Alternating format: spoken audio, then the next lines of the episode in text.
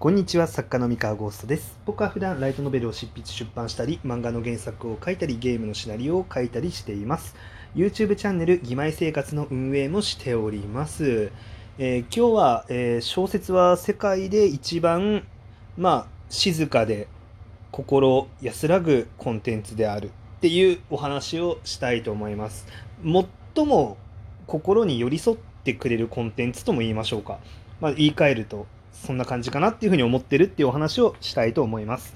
えっとですね、今回は、まあちょっと、あの、なんかドライな話じゃなくて、なんか結構若干哲学的な話というか、まあ、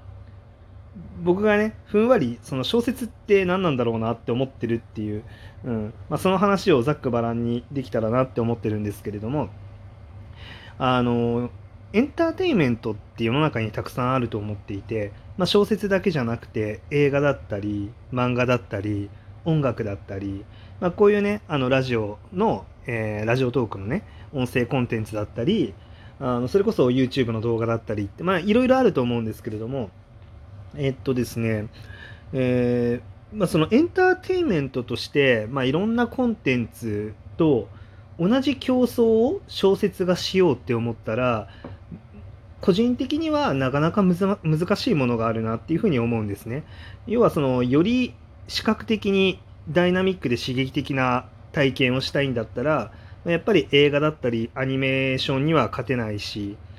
あの漫画にもなかなか難しいですよね。うん、で例えばそうですねなんだろうなうーん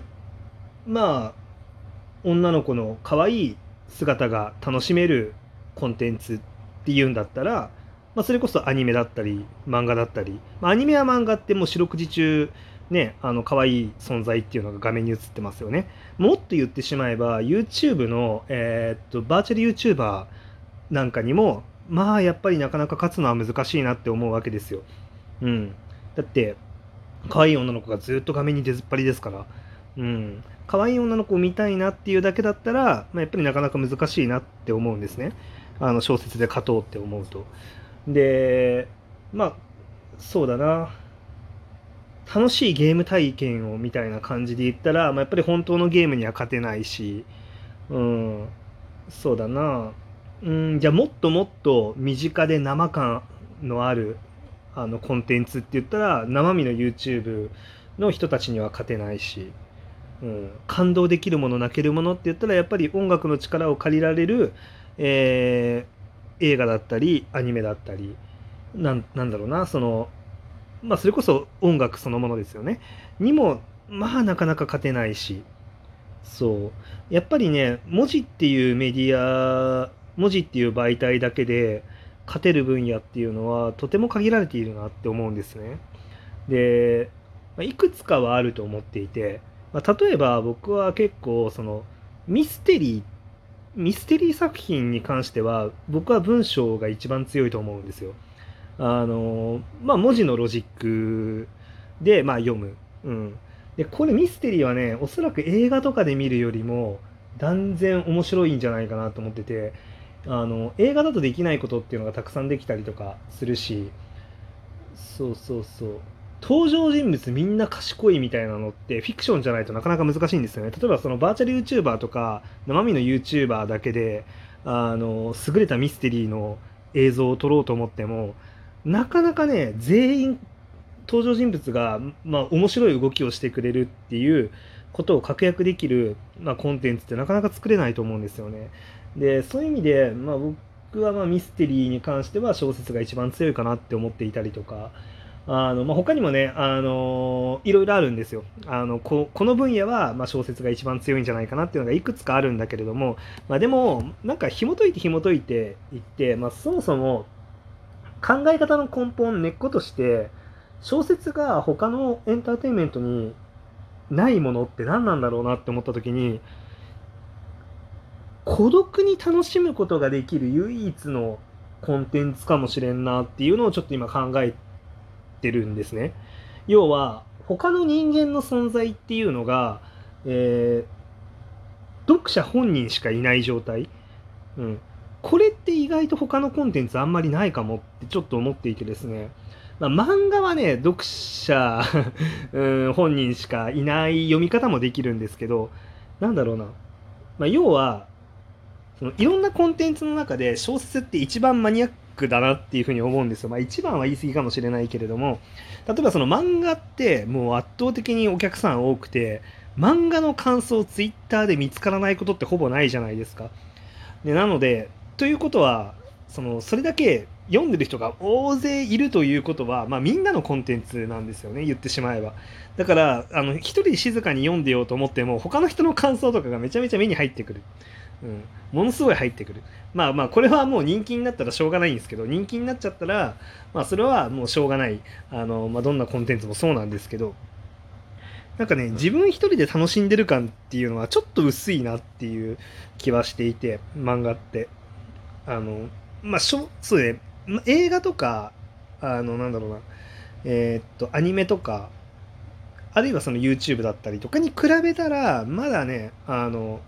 一人で楽しんでる感はあるんですけど漫画も。小説がなんとなく一番一人で楽しんでる感あるなと思っていて、えー、まあ、もっと言ってしまうとうーん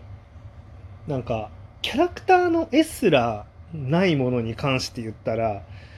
なんだろうその自分以外の人の形をしたものすらそこにはないんですよね。うん、まあライトノベルの場合はあの大体キャラクターのイラストっていうのはあるからあの、まあ、頭の中ではね、想像できるんですけど、まあ、でもほとんどの時間、誰の姿も目に入らないんですよ。あの、人間の形をしたものが。これがまあ、漫画だったり、映画だったり、アニメだったり、ドラマだったりっていう映像コンテンツだったり、絵が入るコンテンツって、絶対に自分以外の存在の見た目っていうのを常に目に入れながら楽しむことになるんですけど、あの、で、まあ、こういう、例えばその、音声コンテンツとかも、まあ、今回ね、これ聞いてる方は僕の声っていうものを常に聞いてるわけだから、僕っていう存在は常にいますよね。僕っていう存在がいて、聞いているあなたっていう存在がいるっていう状態なんですよ。で、えー、YouTube とかもそうですよね。そこに人が、画面の中に人がいて、そして見てる自分がいるっていう状態で、自分一人じゃないんですよね。あんまり。うん。なんだけど、小説って、まあ確かに挿絵とか、あの表紙とかにキャラクターはいるかもしれないんだけれどもそれを楽しんでいるほとんどの時間一人ぼっちなんですよ読んでる人が。で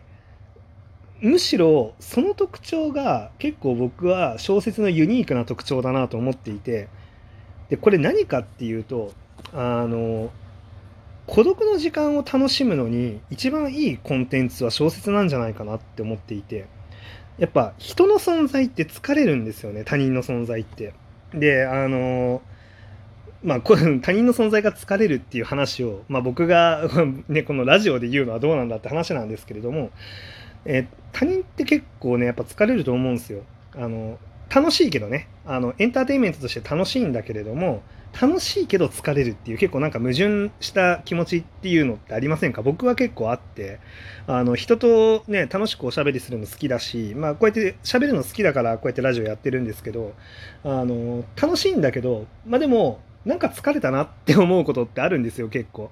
あの楽しんだ後ね。散々楽しみ尽くした後うん疲れるなみたいな。でなんかしばらくちょっと一人になりてえなみたいなこととかってあったりとかするんですけど